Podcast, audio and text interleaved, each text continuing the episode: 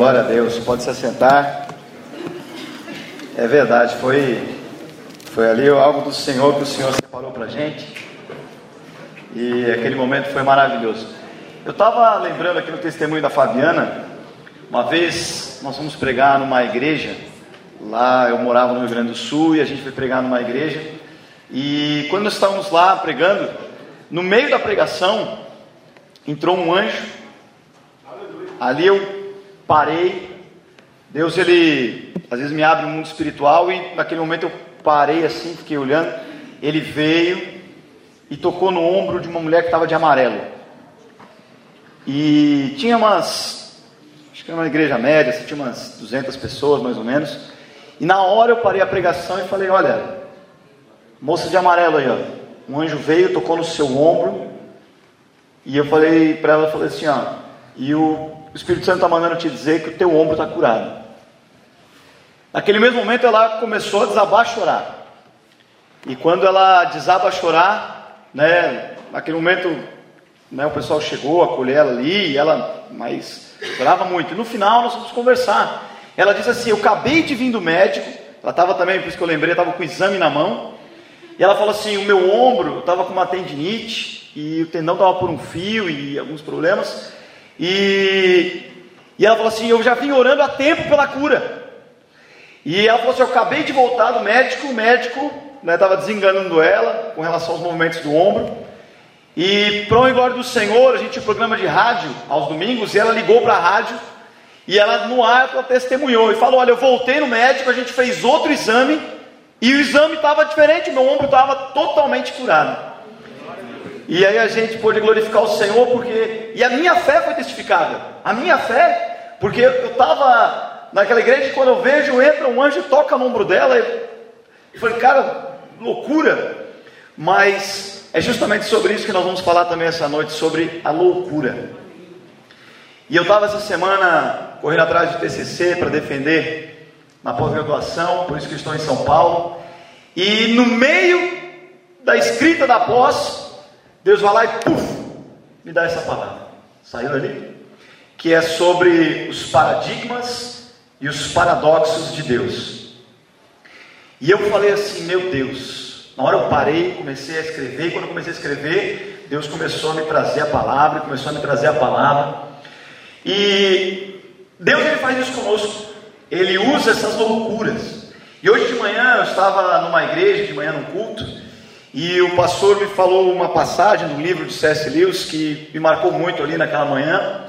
E ele pregou sobre uma passagem que o C.S. Lewis fala o seguinte: ele fala, olha, a figura de Jesus ela é ímpar, ela é totalmente diferente de qualquer outra religião, porque a maioria das religiões é sempre alguém que traz uma mensagem, né, de amor, de paz e tal. Outras religiões, né, são capazes de tirar a própria vida, mas para matar outros. E Jesus chega para quebrar tudo isso.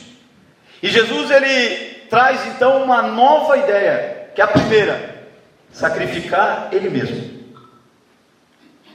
É a única que alguém morreu. Aquele que se intitulava Deus, como diz lá em João 1, e ele era o verbo, no princípio era o verbo, se fez carne, ele se entregou, foi o único. Foi o único, o único que morreu. Foi aquele que disse: Eu sou Deus.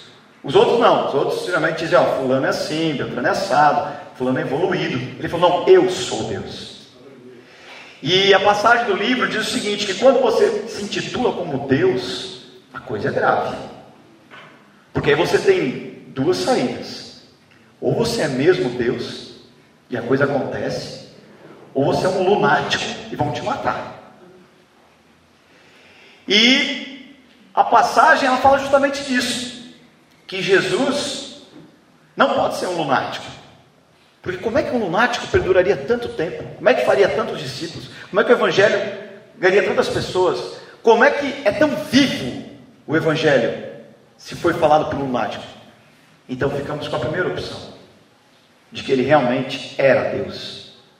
E no momento que a gente entende que Jesus é Deus, e no momento que o Espírito Santo vai alcance o teu coração e ele te prova isso, paradoxos e paradigmas começam a descortinar os seus olhos, as escamas dos seus olhos, e começa a cair. E você de repente passa a enxergar o mundo de uma forma diferente. Você olha que interessante, o homem, por exemplo, um dos paradoxos do homem é que ele passa a vida dele toda, infância, né, adolescência, juventude, né, procurando ganhar dinheiro e perdendo a sua saúde. E no final da vida dele, o que ele faz com o dinheiro? Ele gasta o dinheiro para recuperar a saúde. Interessante, né? E Jesus, ele começa a botar em xeque muitas verdades que a gente tem. Jesus ele começa através do exemplo dele a botar em xeque padrões da nossa vida. Coisas que a gente tinha como totalmente verdade absoluta. A gente daqui a pouco lê um versículo e aquilo ali destranca. Meu Deus, é outra coisa. Eu estava enganado. E Jesus, por onde passou, fez isso. E todos aqueles que conheceram o Evangelho. Então, eu queria justamente trazer essa palavra sobre os paradoxos e os paradigmas. O que é um paradoxo? Paradoxo, né, tem algum, alguma parte conceitual, né, diz que ela vem do latim, né, paradoxo vem do grego, paradoxo, prefixo para quer dizer contrário, o oposto, o sufixo doxa quer dizer opinião, ou seja, uma opinião oposta. Outro diz que paradoxo é o oposto do que alguém pensa ser a verdade, ou contrário a uma opinião admitida como válida. É, portanto, uma ideia lógica que transmite né, uma mensagem que conduz à sua estrutura. Então, o paradoxo é uma opinião oposta daquela verdade que você tinha. Já aconteceu contigo alguma vez isso? Você tinha certeza de uma coisa, e daqui a pouco alguma nova informação surge e cai por terra. Eu trabalho com futebol, por exemplo. Diziam que alongamento antes né, do, do, do, do treino tinha que ficar lá 10 segundos se alongando e tal. E hoje tem artigos novos científicos que dizem que você ficar 10 segundos se alongando é pior para o exercício, porque relaxa o seu músculo. Então você tem que alongar, são várias vezes de curto tempo. Pronto. Um paradoxo. Botou por terra aquilo que se acreditava. Então, qualquer área que nós formos, nós estamos em constante mudança de conhecimento, e o conhecimento que nos choca cria um paradoxo. Olha que interessante esse provérbio chinês aqui. Ó. Tem um provérbio chinês que diz assim: quando você não pode abrir mão de alguma coisa que você tem, não é você quem tem a coisa, mas a coisa que tem você. É um paradoxo. Para pensar já? Você não pode abrir mão daquela casa. Então a casa te tem. Você não pode abrir mão um dinheiro. O dinheiro te tem. Você não pode abrir mão de bens, de amizades, de tantas coisas. Essas coisas é que te tem. Não é você que tem elas. Você é escravo delas. Quando Jesus ele vem, ele começa a trazer muitos paradoxos e começam a transformar o nosso ser através do Evangelho. Porque o Evangelho ele é mais ou menos o seguinte: muitas religiões pensam assim, olha, ela acredita em outra coisa, não acredita na minha religião. Então eu pego uma bomba, uma arma, eu pego uma faca, uma espada e dou nela. Porque ela crê diferente de mim. E aí, quando vem Jesus, ele paradoxa isso. E diz assim: Ei Pedro, Baixa a espada. Baixa a espada, Pedro. Deixa eu trazer a orelhinha daquele soldado. Ele conserta a orelha do soldado. Ele diz: ei, ei, ei, não revida não. Dá outra face. E, e as armas de Jesus, diferentes e paradoxais, as armas humanas, é o perdão, é o amor, é a graça. O que te traz ao Evangelho não é uma arma, não é uma ameaça. O que te faz chorar quebrantado é o perdão, é o amor, é a graça. E aí Jesus ele vem com esse paradoxo. Ele começa a nos mostrar o quanto nós estamos apegados às coisas. E nós então entendemos que as coisas é que nos têm. E olha só a próxima. O Elliot disse assim: não é tolo aquele que abre mão daquilo que não pode reter para ganhar o que não pode perder. Para a gente entender melhor, eu tenho uma, uma imagem que eu gosto de expressar que é a seguinte: imagina sua mão, tá? Imagina sua mão com, sei lá, o pessoal geralmente, vou dar um exemplo financeiro, né? Mas o pessoal vai muito atrás. Imagina sua mão então com três barras de ouro. Essas barras de ouro, vamos supor que valem 20 mil reais. E aí alguém pega e te diz assim: Ei, com essa única mão aqui, ó, eu tenho aqui um milhão em notas. Aí você tenta com aquelas barras de ouro tentar pegar as notas e não consegue. Mas talvez para você alcançar mais, você tem que às vezes abrir mão daquilo que você já tinha para pegar aquilo que você não pode perder. O mundo, obviamente, vê dinheiro, fama, riqueza, poder, né? Salomão não tinha tudo isso. Salomão tinha riquezas, muitas, mulheres, mil, sabedoria, poder, tinha tudo que um homem queria. E o que, que faz, paradoxalmente, esse homem chegar no final da vida dele e dizer: Ei, tudo isso é vaidade. Aí eu fico pensando assim: peraí, cara, nós, nós estamos correndo atrás disso. Tem um homem que fala que que domina a mente de um homem, o coração de um homem, a vida, é poder, né? mulheres, enfim e tal, e dinheiro. São as coisas que movem. Ou, ou quer um cargo político, ou quer um financeiro, ou quer, enfim, mulher. Salomão tinha tudo isso. E aí o cara que já tinha tudo isso, deveria ser, meu Deus, esse cara aí é o rei. Ele pega e diz: Ei, eu cheguei no final da minha vida. Isso é tudo vaidade. Paradoxo. O que eu estou correndo atrás é vaidade. E Deus, Ele fala contigo essa noite. As coisas que você tem se apegado, Aquilo que você não tem aberto mão, é por isso que você não recebe. Porque você não consegue abrir mão daquilo que você não pode reter. Para agarrar aquilo que você precisa ter. E Deus nos fala que nós estamos correndo são vaidades. É como correr atrás do vento. Salomão fala isso. A gente nunca alcança. E meu Deus, o que eu estou fazendo na minha vida? Para onde eu estou indo? Que direção eu estou indo? Então Jesus vem nos paradoxos e nos confronta. O grande paradoxo, vamos abrir nossas Bíblias lá em 1 Coríntios, capítulo 1, versículo 28 e 29. E esse texto vai ser um texto base para a nossa leitura de hoje.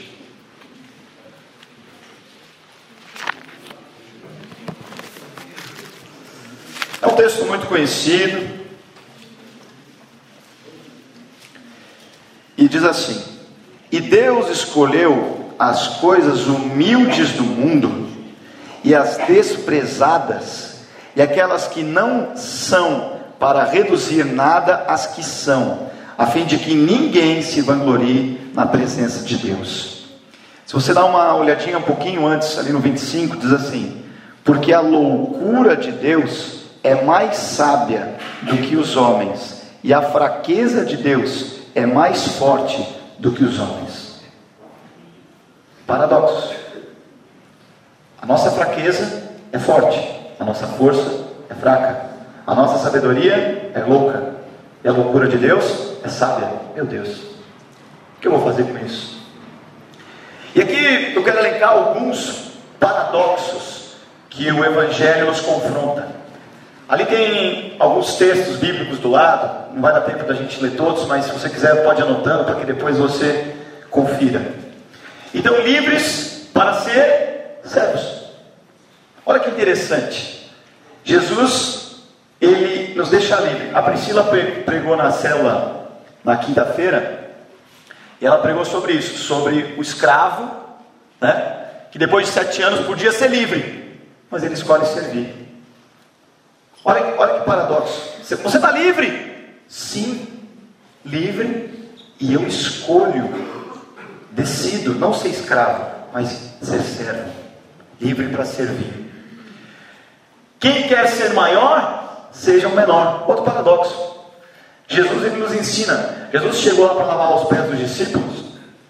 E, o, e os discípulos chegaram e e, não, não, eu é que tenho que lavar o teu pé. Eu vou tirar o microfone, acho que dá para escutar, vai, vamos ver. Eu é que tenho que lavar o pé, dá para escutar, né? Melhor com? É, melhor com. Tá bom, o retorno tá ruim? Ah, não é que às vezes só fala aqui. Mas tá bom ali? Tá bom. Então tá, tá seguindo o microfone. E aí, Jesus fala assim: Ei, eu é que tenho que lavar o pé de vocês. Aí os discípulos falam: Não, peraí, Jesus. A lógica é nós que somos os seus discípulos. Você é o mestre. Então eu me ajoelho e eu que lavo o teu pé. E Jesus então pega para Pedro e diz assim: Se eu não lavar o teu pé, tu não tem partes comigo. E aí o que que o Pedro fala? Ô Jesus, então não lava só o pé não. Lava também o pé, a cabeça, o corpo, lava tudo, precisa lavar tudo. E Jesus, então, naquele momento, nos deixa, através de um exemplo, um grande paradoxo, que é o que? Peraí, não, não deveria ser o servo a servir o seu Senhor? E Jesus nos ensina: não, é o Senhor que deve servir ao servo. Isso é um paradoxo que tem contestado muitas igrejas. Nós estamos vivendo os últimos tempos, um tempo de apostasia, um tempo onde o verdadeiro evangelho, a essência do evangelho e os paradoxos não estão sendo mais pregados. A lógica humana, a humanização está entrando para dentro das nossas igrejas. Nós, ao invés de estarmos levando a Páscoa, a ressurreição de Cristo, a liberdade do povo ao sair do Egito para fora, celebrando a Páscoa, nós estamos trazendo chocolate para dentro da igreja. Ao invés de nós estarmos levando a, o nascimento de Cristo, o Salvador, nós estamos trazendo Papai Noel para dentro da igreja. Ao invés de nós pregarmos o verdadeiro Evangelho que nos confronta através de paradoxos, nós estamos, nós, trazendo a lógica humana para dentro da igreja. E a lógica humana é o que? Eu estou aqui no púlpito, vocês me servem. E Cristo nos ensina: eu estou no púlpito, eu tenho que servir. Cristo nos ensina o seguinte: você que está aí sentado, você não está aqui ouvindo simplesmente um show. E as pessoas hoje têm ido à igreja procurando show. Eu quero show. Eu quero ver alguma coisa, eu quero me entreter. E se não me entreter, eu mudo de igreja. E aí o que acontece? Aí as pessoas aqui em cima procuram entreter as de baixo. Lógica humana. Se eu disser o que eles querem ouvir, eles ficam. Se eu disser o que eles não querem ouvir, eles vão embora. E aí entra Jesus na história. Eu não vim para trazer orzinho, chamego, vim trazer espada. Eu vim para te fazer paradoxo. Eu vim para quebrar a tua inteligência. Eu vim para quebrar a lógica humana. Eu vim para distorcer o teu padrão. E Jesus começa a distorcer os nossos padrões. Então a gente achava que seria o maior. Jesus fala: seja o menor, sirva. Exaltados serão humilhados. Aqueles que tentam se exaltar, a Bíblia diz, paradoxalmente, que serão humilhados. Mas aqueles que se humilharem, o que, que Jesus fala? Serão exaltados. Mas, pobres na terra, são ricos no céu. O Senhor também nos traz isso. Ele fala: quanto mais riqueza você acumular na terra, e se você passar a sua vida toda atrás dos tesouros que essa terra tem, ele fala: como te darei as verdadeiras riquezas que são no céu? Já parou para pensar quanto tempo você investe para juntar riquezas aqui na terra? E aí Jesus fala através de uma parábola: louco! E se essa noite eu pedir a tua alma, como ela está? Se essa noite você atravessar esse metrô e algo acontecer, como está a tua salvação? Se amanhã no seu trabalho algo acontecer, como está a sua vida? Louco! Estás correndo atrás das coisas desse mundo? Olha outro paradoxo: nós vivemos correndo atrás das coisas que são passageiras e deixamos para trás as coisas que são eternas. Você quer eterno ou quer passageiro? Ah, eu quero eterno. Então por que corre atrás do passageiro? Paradoxo. Quando somos fracos, estamos fortes. Muitas pessoas não entendem isso. Mas a palavra nos diz o que? Quando nós estamos fracos, nós não temos mais saída. E quando nós não temos mais saída, a quem recorrer, o que acontece? Caímos de joelho e dizemos: Senhor, eu preciso de ti. Naquele momento você é fortificado. Porque você reconhece que força humana não pode fazer nada. Mas no momento que você diz, não, eu vou tentar fazer as minhas coisas com a minha mão, com a minha sabedoria, com a minha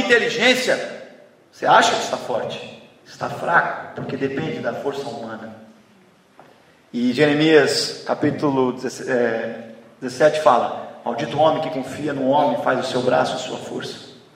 Então, quando você pensa estar forte, está fraco. Mas quando você está fraco e totalmente dependente do Senhor, é onde você fica forte. E a gente tem que entender que para que Jesus cresça na minha vida, eu tenho que diminuir. Outro paradoxo. Eu sempre cito o exemplo do copo. Imagina que eu tenho um copo cheio aqui de água. Eu quero encher esse copo de coca. Se eu começar a jogar a coca em cima da água, a coca vai bater e vai ficar caindo para fora. Aí você fala assim: Deus, me enche da tua presença. Deus, enche, transborda. Ele fala: Você está tão cheio de você mesmo que eu vou entrar como nesse teu copo? Ele fala então o que? Esvazia-se. Esvazia-se de você. Para que eu possa então entrar. Só que o nosso eu, o nosso ego está tão forte. E aí Jesus fala assim, através daquela passagem dos vinhos novos em odres novos. Às vezes as pessoas são odres velhos. Você às vezes tem tempo de igreja. Ih, já sou convertido faz 10 anos.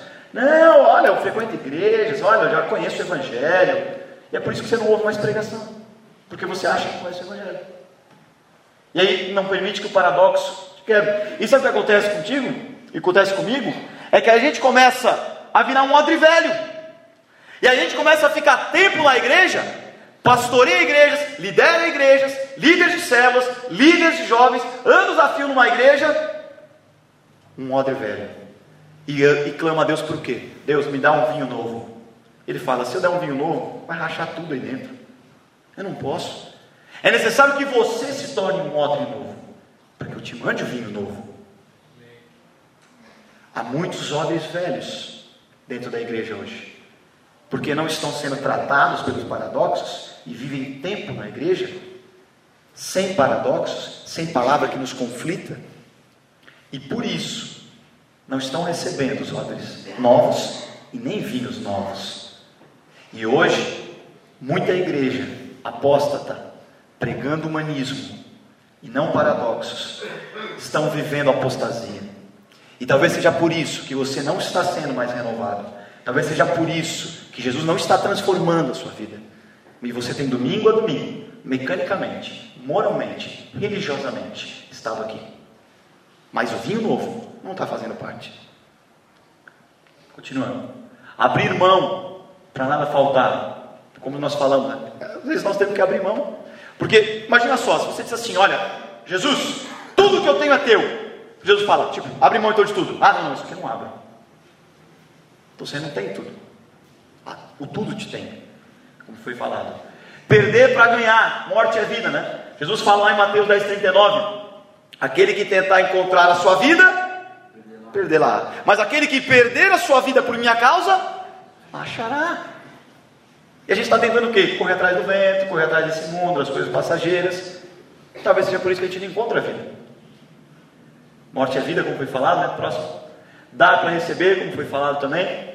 Esvaziar para ser cheio, como foi falado. Ser o primeiro, né? Seja o último. Ou seja, se você quiser ser o primeiro, seja o último. Sirva. Não queira sempre ser o primeiro, né? Até aquele louvor. E o que é um paradigma? Agora entramos nos paradigmas. Há muitos paradoxos mais na Bíblia. Né? Paradigma é um termo com origem no grego, paradigma, que significa modelo padrão. No sentido lato, corresponde a algo que vai servir de modelo, exemplo, a ser seguido em determinação. É o conjunto de valores e ideias que regem uma determinada visão de mundo por parte das pessoas. Uma verdade absoluta que pode se transformar em relativa. Essa última parte eu que escrevi. Essa verdade absoluta pode se transformar em relativa. Porque é justamente o que o Evangelho faz.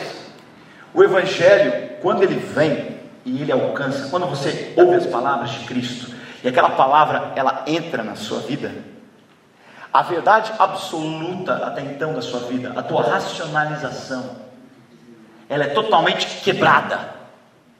E Deus faz algo novo. É como um grão de semente, mais uma vez usando um paradoxo.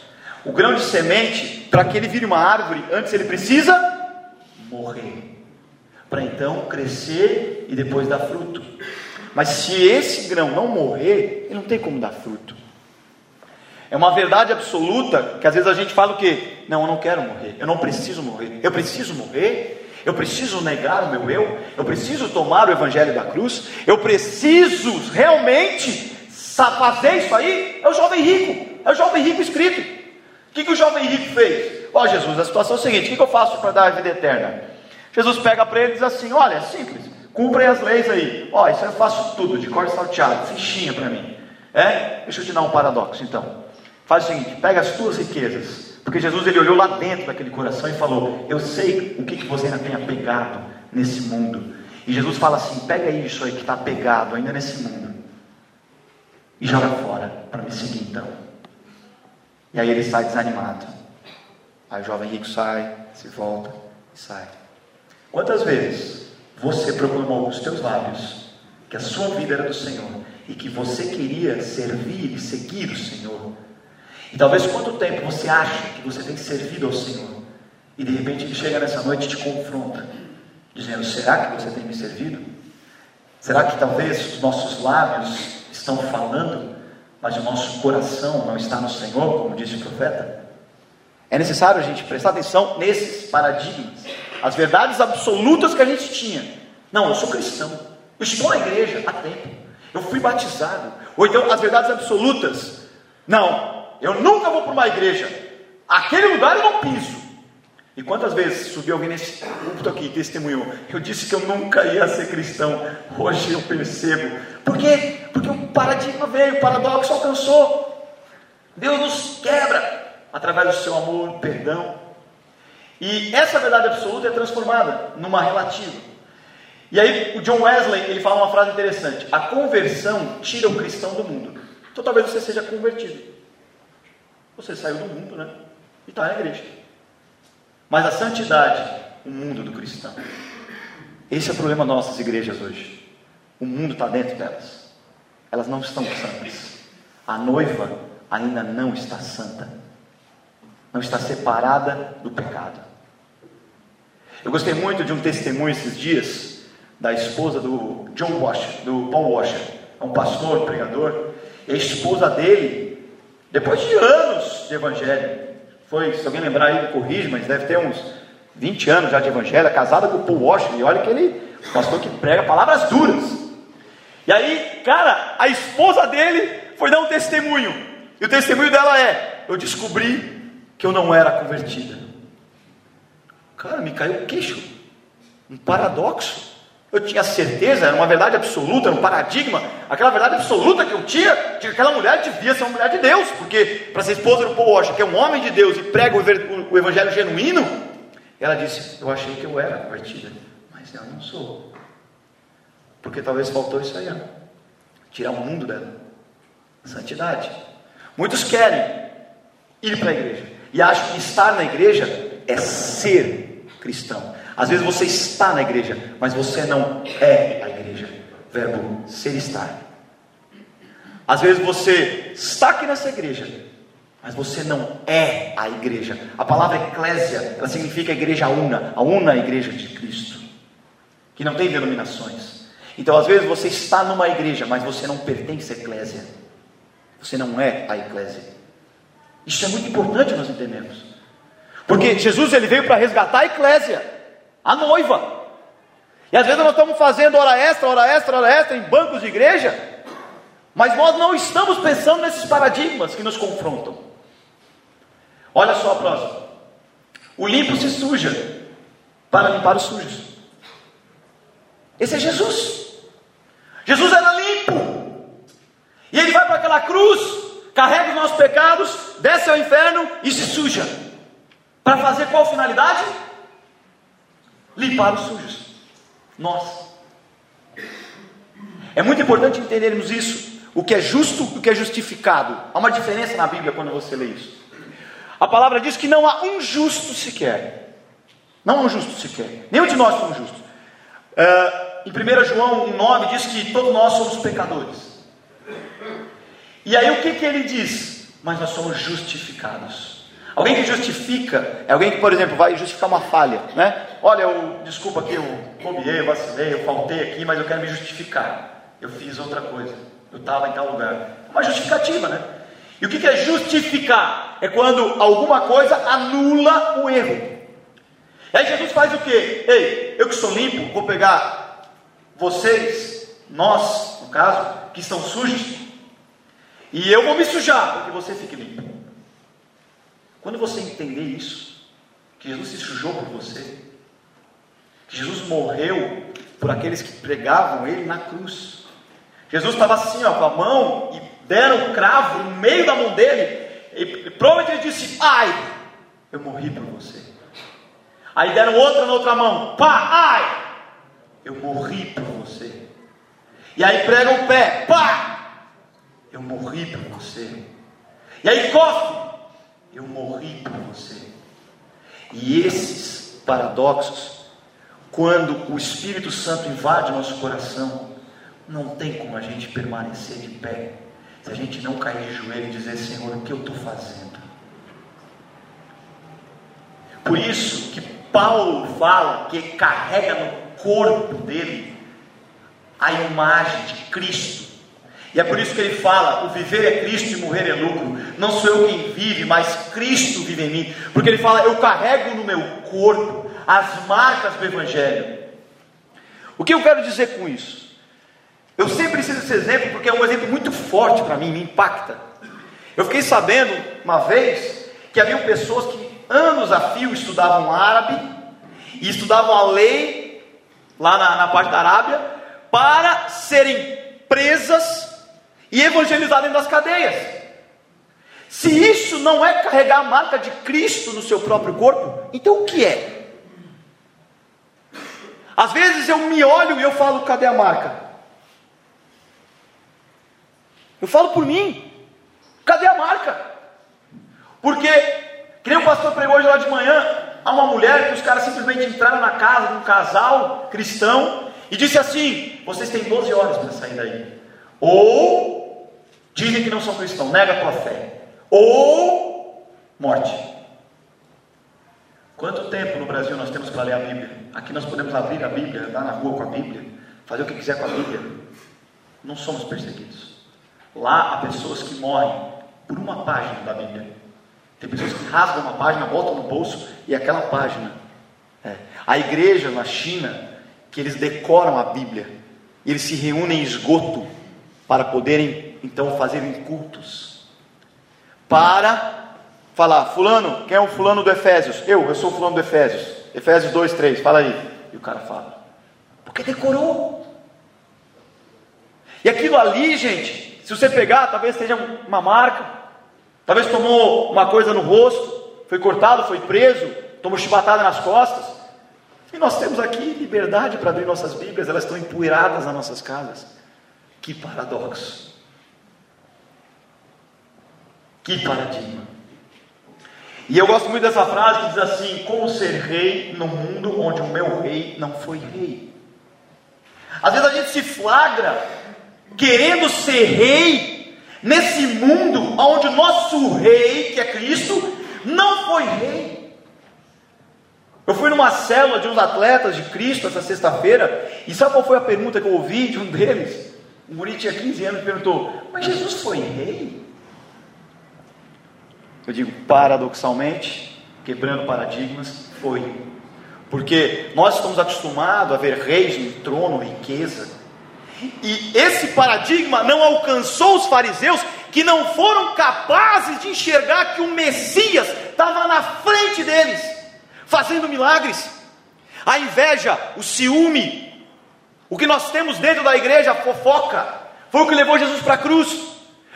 Por pelas pessoas que Jesus veio para morrer. Olha só o paradigma. Jesus veio para salvar os judeus. A Bíblia nos fala, e ele foi crucificado, onde tinha uma placa dizendo que ele era o rei dos judeus. E quem crucificou ele? Os judeus. Olha o paradigma. E o interessante é que a gente ainda quer ser rei nesse mundo. Quando a Bíblia fala que somos forasteiros, para nós juntarmos tesouros aqui, para não corrermos atrás das coisas terrenas, para não nos apegarmos com as coisas desse mundo, mas para paradoxalmente e para como paradigma sermos confrontados pelo Espírito Santo e transformar a nossa vida, como diz em Romanos 12, pela renovação da nossa mente. que não é renovada. Por quê? Porque um paradigma não alcança o meu coração. Porque o evangelho genuíno não me interessa, porque me confronta, causa dor. Uma dor que te leva ao arrependimento. Vai ser falado isso mais à frente. Então, o grande paradigma, para aí, o grande paradigma, não, pode passar a próxima. O grande paradigma é a salvação. Para para pensar. O grande paradigma é a salvação. Já passou, pensou que loucura a salvação? Que loucura!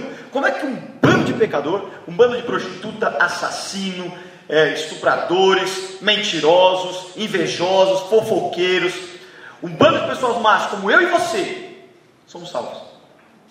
Você quer um paradigma maior do que eu estar pregando para vocês aqui?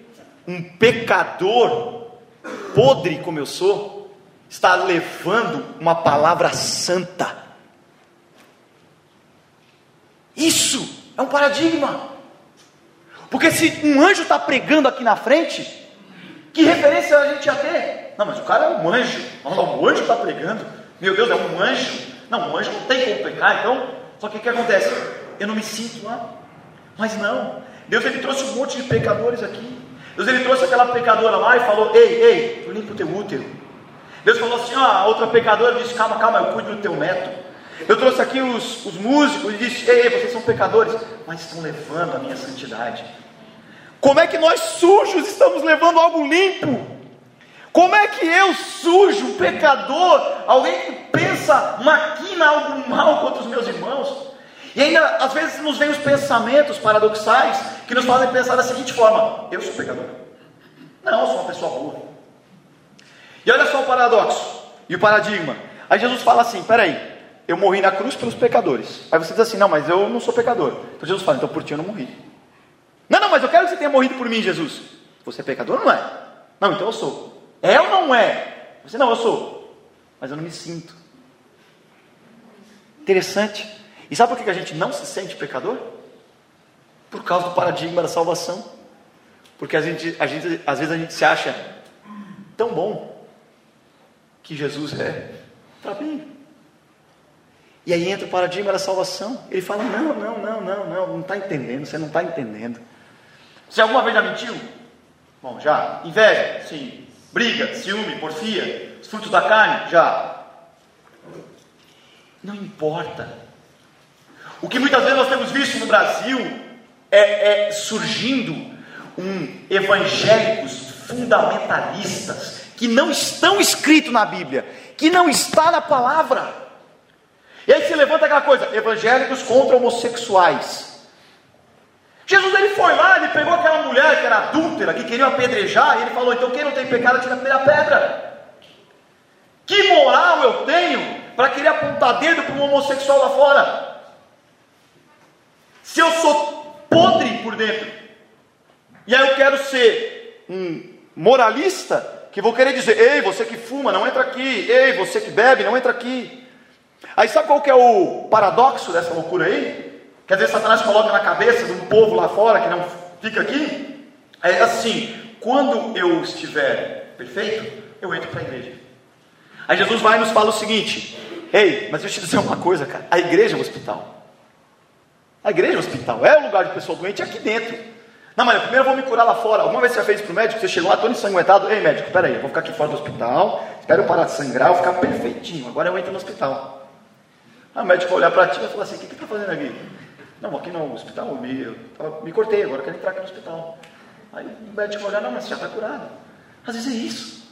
Às vezes Jesus está dizendo assim: ei, passa nessa porta, vem, vem, ei, ei, igreja, Ei, igreja, igreja é um templo. Ei, igreja, você, vai lá, visita, visita. Vai lá, vai lá ao hospital, tem doente lá, tem doente lá. E nós estamos aqui cercados, na nossa cadeira, né? Nossos louvores. Glória a Deus, domingo acabou, vamos embora para casa. E o paradigma da salvação, o paradoxo que me confronta, esse eu não ligo. Às vezes as pessoas estão lá fora e elas não entram porque elas acham que a igreja é perfeita porque a gente quer pregar para eles lá fora que aqui tem pessoas perfeitas. Enquanto Jesus nos ensinou que não, nós somos justificados e não justos. E que por sermos imperfeitos é que Ele nos amou. Por sermos homossexuais, ladrões, prostitutas, por sermos assassinos. E aí nós temos agora aqui três exemplos. Pode botar mais um aí. Moisés. Todo mundo fala Moisés, ou oh, glória, o homem usado por Deus, abriu o mar vermelho, olha, fez chover o maná, fez chover coluna de fogo, assassino, se torna libertador e líder de um povo. Imagina, imagina agora a Gazeta Gospel, a Gazeta do Velho Testamento. Moisés, que abriu o mar vermelho, que cuidou do povo tanto tempo, o assassino se torna libertador e líder de um povo. É verdade, Gabriel? É, vai lá em Êxodo 2, 11 a 17, você vai ver que ele matou um egípcio. E Deus usou ele? Muito. Vamos lá, outra, outro furo de reportagem. Davi, o adúltero e assassino se torna um homem segundo o coração de Deus. Adulterou com Batseba e assassinou o marido dela. O homem segundo o coração de Deus. Que paradigma. Vamos lá, Novo Testamento, a Gazeta do Novo Testamento. Paulo, o assassino de cristãos, se torna o maior apóstolo pós-Jesus. Atos capítulo 9. Meu Deus do céu. Nós estamos tendo como referências assassinos. Nós estamos tendo como referências prostitutas. E vocês estão ouvindo a palavra de um adúltero, de um pecador, de um cara horrível. Só que a palavra, ela não nasce em mim. A palavra, ela passa por mim, porque ela é santa. E ela quer transformar homossexuais, mentirosos, ciumentos. Ela quer transformar doentes em salvos. E aí está a salvação. E o Espírito Santo, quando ele confronta isso no nosso ser, não tem como ficar de pé. Não tem como a gente ficar de pé. Não tem como a gente não amar esse Cristo que confronta a minha realidade, a minha inteligência. Passa. E olha só, é, é como eu falei, o pecador ser santo. Tem um paradigma maior que esse? Não tem. O pecador ser santo. Mas peraí, vamos pensar. O que é santidade? É separado do pecado. Santificação, separação do pecado. Como um pecador vai separar do pecado? Não tem o paradigma. Mas é por quê? Porque não é porque nós somos justos, mas é porque alguém nos justificou. É porque alguém que estava limpo, limpou nós que estávamos sujos. E aí é necessário que a gente entenda essas três palavrinhas: a graça, a misericórdia e a justiça. Eu gosto muito de ilustrar o que são elas, porque quando a gente não entende o que são elas, a gente repete e ela não faz efeito no nosso coração. A graça é um favor imerecido. Você não merece, mas você recebe a salvação. A misericórdia é o que? Você merece a condenação, mas você não recebe. E a justiça? O que você merece, você recebe. Os homens praticam muito a justiça, que é o que? Você fez algo mal, vai para o inferno. Fez algo bom, vai para o céu. Assim que a gente pensa, não é? É assim que a nossa mente humana pensa, né? Não, ó, fulano lá ó, é um cara mau, ele fez algo mal, ó. Fulano lá é cara bom, ele merece então um prêmio. A gente trabalha com a justiça. Aí vem Deus e faz o que? Traz um paradigma vos apresento a graça e a misericórdia. Vos apresento que vocês mereceriam o inferno porque são pecadores, mas por misericórdia vocês não vão para o inferno. É mesmo, Senhor? E o que acontece comigo? Vocês por isso não mereceriam a salvação, mas por graça eu vos dou a salvação. Graça, misericórdia, justiça. É necessário que se entenda isso para que a gente entenda o paradigma da salvação. E aí chega aquela frase célebre, que é muito, essa é tremenda. Quando você entender isso, você vai ver o quanto pecador você é e você vai cair de joelho glorificando ao Senhor por entender que aonde abundou o pecado, superabundou a graça. Se chegar um cara naquela porta e dizer, eu matei mil, e chegar um outro cara ali e dizer, eu contei dez mentiras na minha vida, e Jesus disser, os dois estão perdoados, em qual dos dois foi maior a graça? o que matou mil, aonde abundou o pecado, onde está cheio de pecado. Muito maior foi a graça. Paradigma, salvação. É necessário que a gente compreenda o paradigma da salvação, porque isso é o que a gente não consegue entender. Nós não vamos entender, porque, como diz em Coríntios, Somente aqueles que são espirituais podem discernir as coisas que são espirituais. Para fechar o último slide, então Jesus, ele é o paradigma e um paradoxo em si mesmo. Jesus, ele é o paradigma, ele é o paradoxo, ele deixou um exemplo. E ele nos mostrou o que nós devemos seguir. Ele foi aquilo que eu falei lá, um lunático para muitos. Aí vão começar a desmistificar a figura de Jesus, o maior psicólogo que já existiu, um exemplo de um líder. É o caramba, ele é o Messias. Ele é ungido. Ele é o, ele é o Cristo. A palavra Cristo significa ungido. Ele é Cristo, Ele é Verbo, Ele é Deus encarnado num homem. Ele desceu à terra para morrer por mim e por você na cruz. E por que? Mas eu, sim, nós que somos pecadores sujos, nós que queremos correr atrás das coisas desse mundo, nós que ainda queremos ainda correr atrás do vento e não alcançamos. E Jesus fala: Ei, para de correr atrás do vento. Vende após mim, todos vós que estáis cansados e sobrecarregados, eu vos aliviarei. Não, deixa eu continuar correndo atrás do vento. Mas Jesus, eu estou cansado, eu estou cansando, eu estou cansando. Ele diz, mas para de correr atrás do vento. E Jesus fala, ei, escuta. A minha graça te basta. Ei, me escuta. Eu te amo, porque eu sei que você não consegue parar de pecar. Foi por isso que eu morri por você. E aí, olha só, ele nos deixou um padrão que é um paradigma, como a gente falou, né? que nos confronta carne contra espírito. Ou seja, Jesus, ele nos deixou estabelecer um novo padrão. E é um padrão que a mente humana não consegue alcançar. É um padrão que a gente, como a gente trabalha muito com a justiça, a gente não consegue alcançar esse padrão de Cristo. A gente não consegue conceber. Já, já parou para pensar? Você chega no escritório e aí assim, o office boy agora está lá no, no último andar em cima. E o presidente da empresa está lá no térreo. Você vai olhar essa empresa aí, está doida. Porque geralmente é o contrário. Nós vamos chegar então num restaurante e lá dentro do restaurante está o manobrista. E o dono do carro vai estacionar o carro para comer com o manobrista. Loucura.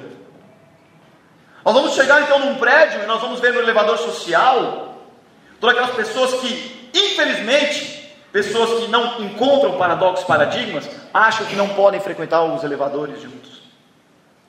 E nós vamos encontrar igrejas que acham que ficar sentadas num banco e dentro de uma igreja e frequentar os domingos é levar a salvação. Ficar parado aqui dentro. Que paradigma. E aí a gente entende o que? Conhecer o Evangelho. O conhecer o Evangelho é o estupim para a salvação.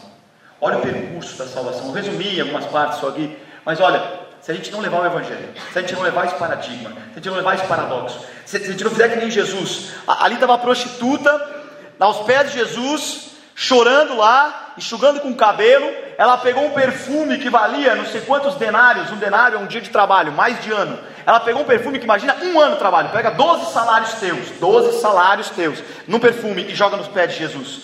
E os caras ainda, é, Jesus não sabe quem está ali limpando o pé dele. Jesus fala, mas ela está dando o que ela tem de melhor, porque ela não está se apegando nas coisas desse mundo, ela está entendendo a eternidade. Você aí ainda continua julgando outras pessoas que estão se lançando. E a gente não leva o evangelho, a gente não prega esse evangelho. A gente quer pregar um evangelho moralista, a gente quer pregar um evangelho humanista. E a gente está se rendendo a essas igrejas. Vem pregar a bênção. Vem na campanha de não sei o que. Vem aqui, vamos mercadologizar a, a, coisa. E Jesus vai lá na frente do templo e chuta todo aquele mercado fora. E nós estamos querendo trazer o mercado para dentro de novo. Olha a contradição. E aí a gente não leva esse evangelho genuíno. O evangelho do arrependimento, do perdão, da graça, do arrependimento de buscar o Espírito Santo. E o que acontece? Se a gente não conhecer Jesus, a gente não tem consciência do pecado. Porque é necessário que a gente tenha consciência do pecado. Não há, não há como ter salvação se antes você não tiver consciência. Eu sou pecador. E a consciência do pecado, ela vai gerar o que no teu coração? Quando você tiver consciência? Tristeza. Meu Deus, Senhor. Meu Deus, Senhor. Meu Deus, Senhor. Eu sou pecador, Pai. Quanto tempo a gente não faz isso? Você chora aquela tristeza que vem com a consciência do pecado. Porque às vezes eu estou praticamente, é, esqueci a palavra agora, mas, cauterizado, é, esqueci, mas paralisado, já vira uma crosta religiosa o tempo que eu tenho de igreja. E aí eu não me permito mais ter essa tristeza que me leva a me arrepender. Então eu continuo com a mesma vida. O arrependimento, ele não é só a mudança de consciência, é a mudança de hábito. Eu me arrependi, eu mudei as minhas ações. Quanto tempo você não muda as suas ações? E o arrependimento, ele gera o quebrantamento. O quebrantamento não é um choro. Ai, que música bonita. O quebrantamento, ele é originado de um arrependimento. Vou chorar. E, essa, e o que está naquela lágrima é uma transformação que veio de dentro da minha alma e do meu espírito, não só da minha alma. A alma nas emoções, eu choro. Que filme bonito, que pregação bonita. Eu sinceramente quero dizer uma coisa para você, não estou interessado que acabe isso aqui, você venha me dizer que a pregação foi bonita. Porque eu sou um pecador e se você disser isso para mim, vou me vai descer, eu não quero. Aí está um outro paradigma. A minha carne quer. Mas o meu espírito não pode receber isso. Então, fica com as palavras de Cristo. Elas que têm que transformar a sua vida. Por quê? Porque o arrependimento vai trazer o quebrantamento. E a vaidade, ela cauteriza o quebrantamento. Deixa eu me quebrantar. Deixa eu continuar vendo o quanto pecador eu sou, com aquela tristeza que me, me, permite enxergar os meus pecados, que vai me levar ao arrependimento, que vai me levar a me quebrantar na presença do Senhor, que vai fazer depois do quebrantamento eu sentir o amor e a graça. Porque no momento que você sente o amor, você fala assim: Meu Deus, Ele me ama, sendo tão pecador. Aí você cai em quebrantamento. Eu preciso realmente desse amor. Eu preciso voltar àquele primeiro amor aquela paixão do Evangelho que há tempo não tem. E esse sentir o amor leva ao quebra de paradigma e passa a viver o paradoxo. E aí você passa a mudar os teus hábitos. Você passa realmente a querer morrer da tua carne. Você passa como dizer como Paulo, eu carrego em mim as marcas do evangelho. Passa a dizer como Paulo, que diz assim: "Olha, o viver para mim é Cristo" que se entregou. E o morrer para mim é lucro. Não sou eu quem vivo, mas Cristo vive em mim. Porque ele já quebrou aquilo. E aí nós chegamos então à salvação em Cristo Jesus. E para finalizar, antes de passar o primeiro slide, eu queria dizer que eu estou diante de muitos milagres aos meus olhos. Eu não posso contar quantos milagres eu estou diante. Porque, como o pastor contou, há um ano eu conheci o pastor naquela loja. Dirigido pelo Espírito Santo, ele me convidou para vir pregar na igreja. Eu podia ser um charlatão, podia ser mais desses pregadores humanistas e não evangelistas. E aí eu vim para cá, conheci, minha vida tem sido muito abençoada, principalmente pelos jovens, porque quanto mais eu vejo a vida deles, mais isso me impacta. Ver essa sede que eu estou vendo. Porque na quinta-feira eu vi um milagre diante dos meus olhos. Eu conheci uma menina no passado, pregando naquele culto ali. E aquela menina, ela estava ainda querendo viver esse mundo. E na quinta-feira eu vi uma pregadora querendo viver o Evangelho.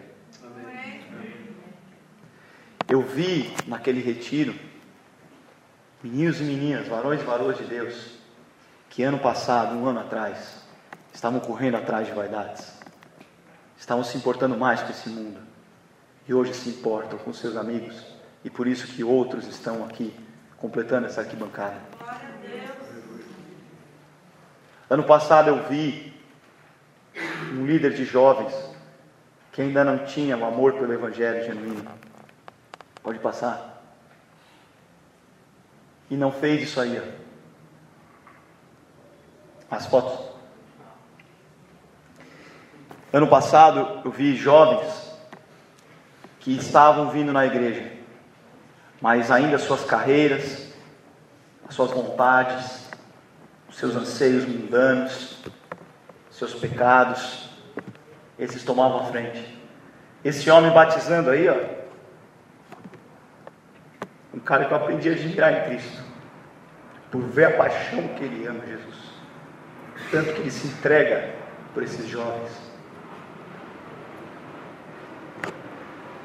Isso é a salvação, esse é o milagre, esse é o paradigma.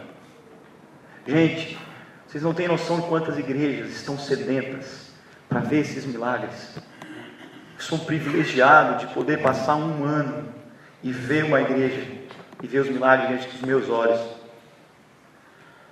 Esse jovem, quando eu conheci ele o ano passado, ele estava na droga. Ele não queria ir à igreja. E uma semana antes de um acampamento ele foi. E a vida dele foi impactada a tal ponto de que às vezes ele me liga diz assim: Ei, eu sou pecador, eu estou fazendo isso, eu quero sair disso, eu quero fazer aquilo, eu quero mudar minha vida. Eu falo: ali está o Evangelho. Ali o Evangelho está batendo. Ele diz assim, pastor, mas a minha carne quer isso, mas eu não quero mais isso na minha vida. Eu falo, ali está o Evangelho. Ali está o impacto na vida de jovens. Eu conheci talvez crianças, e hoje eu estou vendo jovens espirituais. E essas fotos, elas vão nos ilustrando homens e mulheres de Deus, que há um ano atrás, nem nascidos no Evangelho, talvez eram e que hoje estão tendo suas vidas transformadas, impactadas por esses paradigmas e por esses paradoxos. E não só estão morrendo, mas estão começando a frutificar. E o Senhor fala que aquela árvore que não dá frutos é cortada e lançada ao fogo, mas estão frutificando. Eu fui a um retiro de jovens que eu vi 15 jovens ainda querendo um acampamento para jogar bola. E esse ano, um ano depois, eu fui num acampamento onde eu vi 30, 40 jovens sedentos por vigílias e palavras e pregações e evangelho.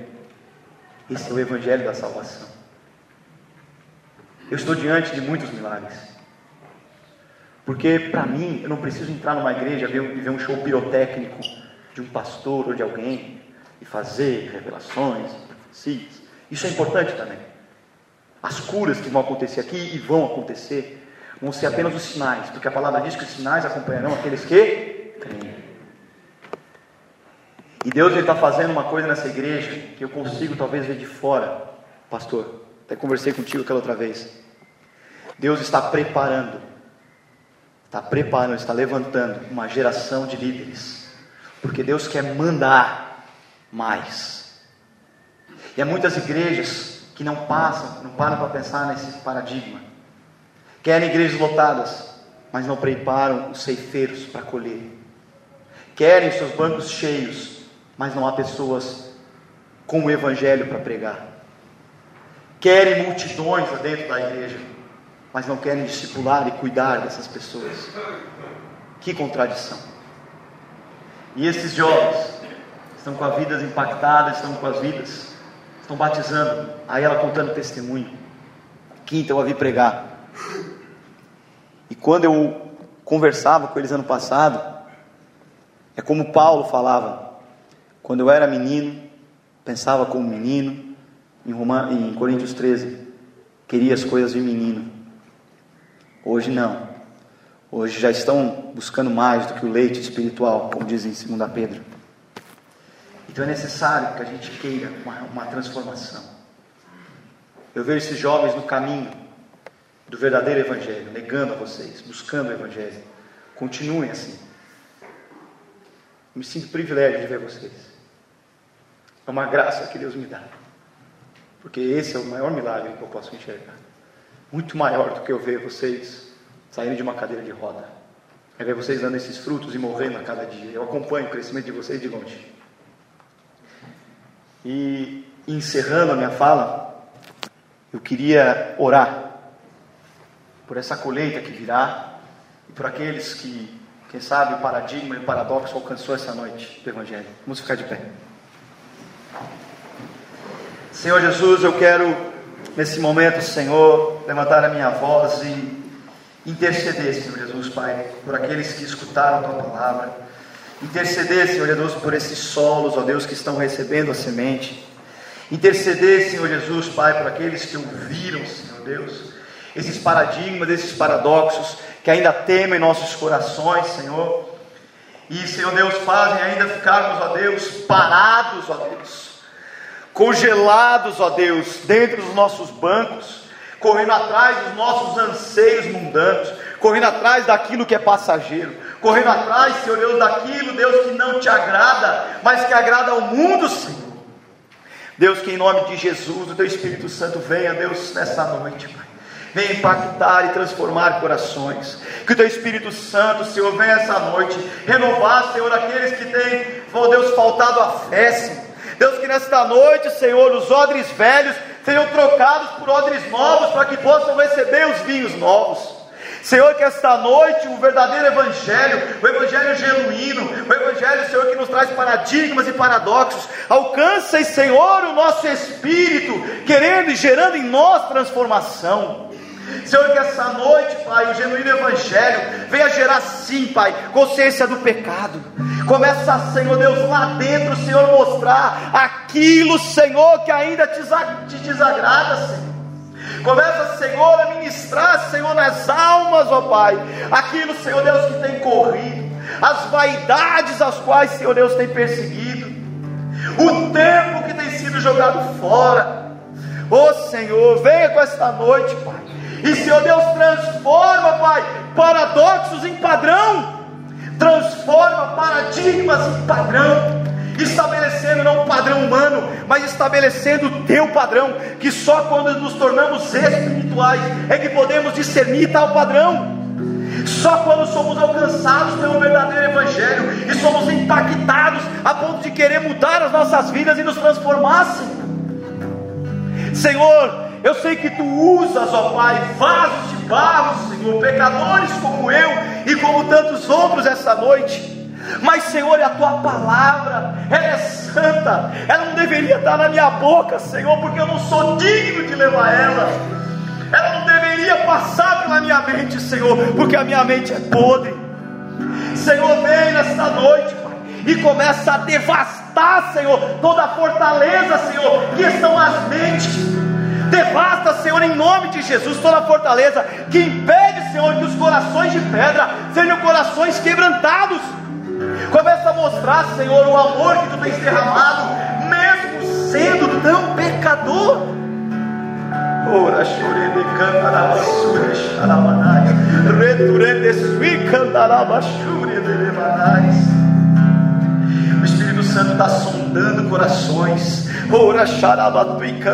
E. E quando ele sonda corações, ele começa a falar lá no íntimo. Jesus podia pregar para multidões, mas ele vai lá dentro fala contigo individual. Continua clamando, continua mexendo os seus lábios, continua orando, continua clamando a Ele. É Ele quem traz e desmistifica esse paradoxo mundano que nós vivemos. Diga para Ele, Senhor, quebra a minha racionalidade, quebra o meu coração de pedra, quebra toda a fortaleza, Senhor. Usa tua loucura, Senhor, para confundir a minha sabedoria e a minha inteligência. Ora sore de.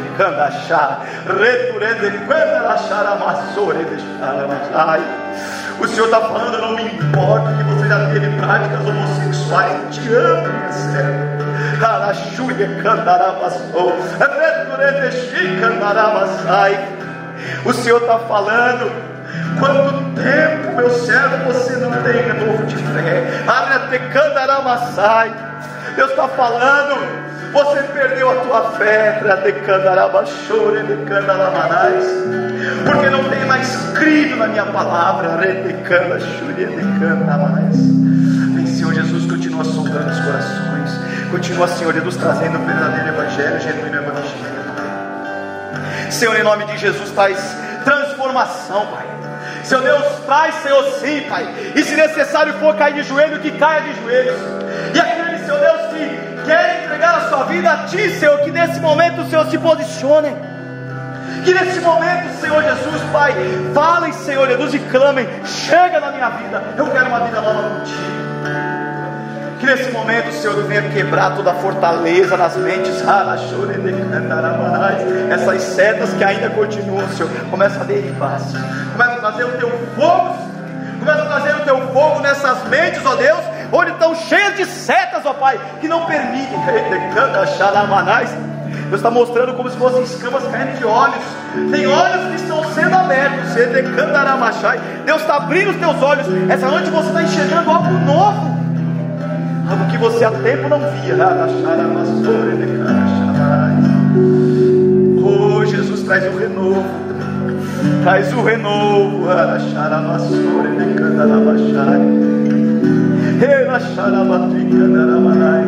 Deus está mandando dizer alguém não é daqui.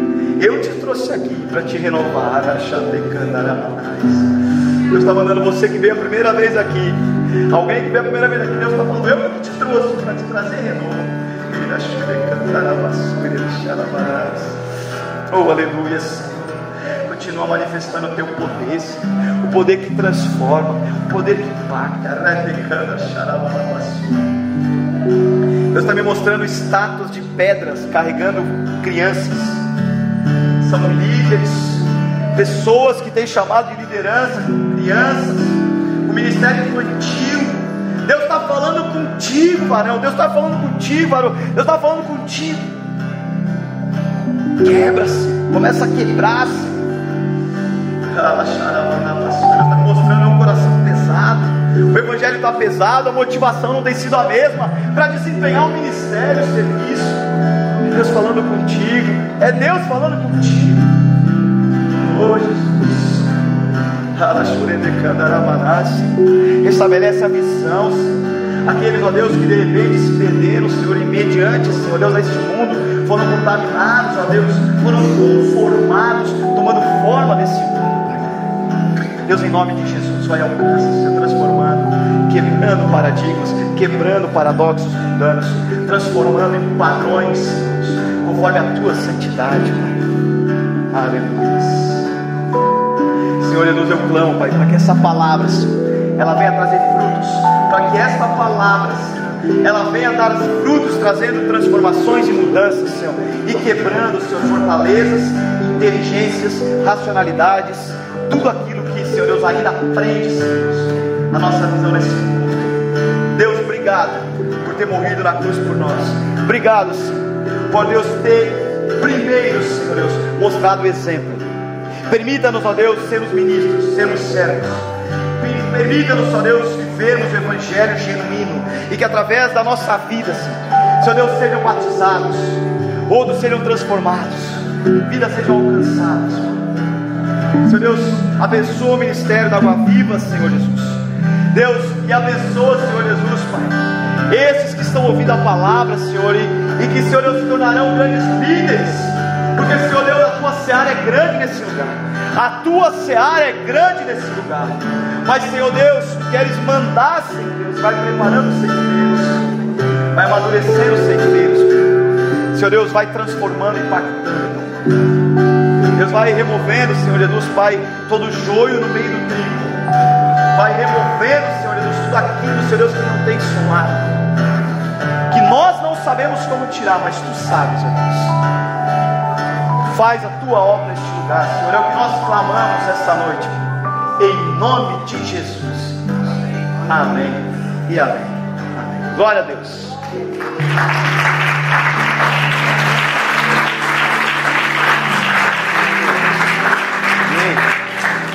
Feche seus olhos, querido. Eu preciso te fazer um apelo. Sei que nós estamos avançados no horário. Rabaxere canta. Senhor estava fortemente falando no meu coração. Há pessoas aqui que querem mudar de vida e não conseguem. Você ainda tem falado, Senhor, eu preciso mudar de vida. Eu preciso parar, Pai, com essas práticas. Eu preciso de algo novo na minha vida. Eu não consigo. Se você quer uma mudança na tua vida e você não tem conseguido, e você mesmo tem declarado e meditado acerca disso, eu quero te dizer que você está pronto para conhecer o que é graça, está pronto para conhecer o que é amor. Se você realmente quer uma mudança na tua vida e reconhece que por, pelo teu esforço, pela tua religiosidade, pela tua capacidade, pelas tuas experiências, pelo teu conhecimento, pelas tuas expectativas, você entende que não consegue, sai do teu lugar, vem até aqui à frente. Eu quero orar contigo. Reixa canta lava, suri canta ramanasu, tere canta nai. Cada um olhando para si. Mereco, manashiere canta raba, sere canta nai. Deixa o Espírito de Deus fluir através da tua vida. Eu estou falando com aqueles que realmente entendem que precisa de uma mudança, que entendem de um novo sentido na sua vida, de um novo momento, de um novo tempo, de um novo patamar em Cristo Jesus. Reixe canta, raba seria canta lá. Pode vir mais à frente, dá espaço aqui em nome de Jesus. Rei canta lá, baixeria canta lá. Cada um olhando para a sua vida. Reflita você no Senhor o momento que você tem vivido. Em nome de Jesus. Pai querido, em teu santo nome, nós estamos aqui diante do Senhor para reconhecer não a nossa capacidade, Deus, mas para reconhecer os nossos limites, para entender a Ti, em Ti, aquilo que nós não podemos, e para saber, Pai, daquilo que o Senhor pode. O Senhor é que tudo pode. Por isso, em nome de Jesus, nós estamos aqui declarando a, a nossa total dependência do Senhor, declarando, Pai, o quanto nós dependemos de Ti em todas as coisas. Senhor, promove a tua mudança pelo teu espírito, Pai, pelo teu poder, pelo teu agir, pelo teu manifestar. Pai, em nome de Jesus, traz coisas novas, Pai. Tira aquilo que não é teu. Remove, Senhor, em nome de Jesus Cristo agora, pelo poder do teu espírito. Sonda-nos, Senhor. Nos mostra aquilo que não te agrada. Senhor, em nome de Jesus, vem trazer hoje um renovo, Senhor. Traz um coração puro, um espírito renovado para louvor da tua glória. Senhor, nós estamos aqui para confessarmos o Senhor como o Senhor único e suficiente Salvador. Em nome de Jesus, o Senhor, Pai, nós declaramos, Senhor, Recachalabassuria cantarai. Sem ti, sem ti, Jesus, nós nada podemos fazer. Somos teus filhos, limitados nos nossos entendimentos, Pai.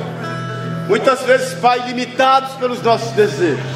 Mas hoje, Senhor, nós abrimos os nossos corações de forma plena, para que o Senhor não só faça morada, mas para que o Senhor nos mostre o caminho que nós devemos andar. Para que dia a dia, Pai, nós estejamos diminuindo na Tua presença. Para que o Senhor cresça em nós e crescendo o Senhor em nós, nós cresçamos até a estatura do varão perfeito. É o que nós decidimos em nome e na autoridade de Jesus Cristo. Seja com cada um que está aqui à frente, Pai. É o Senhor quem tem visitado. É o Senhor quem tem falado em cada coração e que cada um aqui produz o devido fruto a 30, a 60 e a 100 por um. Tudo para louvor da tua glória. É o que eu declaro junto, Pai, com todos que estão aqui em nome e na autoridade de Jesus. Você que está aqui à frente, põe a mão no teu coração.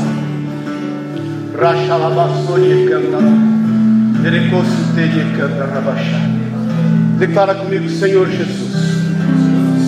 Senhor Jesus, não mais eu vivo, mas o Senhor Jesus, o Cristo do Deus vivo, vive em mim. Senhor Pai querido, eu quero declarar, não com os meus lábios, mas com os meus atos, de que eu sou teu, de que eu pertenço a ti. Eu sou do meu amado, e o meu amado é meu que em nome do Senhor eu viva esta palavra, eu pregue esta palavra com os meus atos, glorificando o teu nome, e que o teu nome, Jesus, seja exaltado na minha vida e através da minha vida, em nome de Jesus. Amém e amém. Amém? Você crê nisso? Dá salva de palmas a Deus.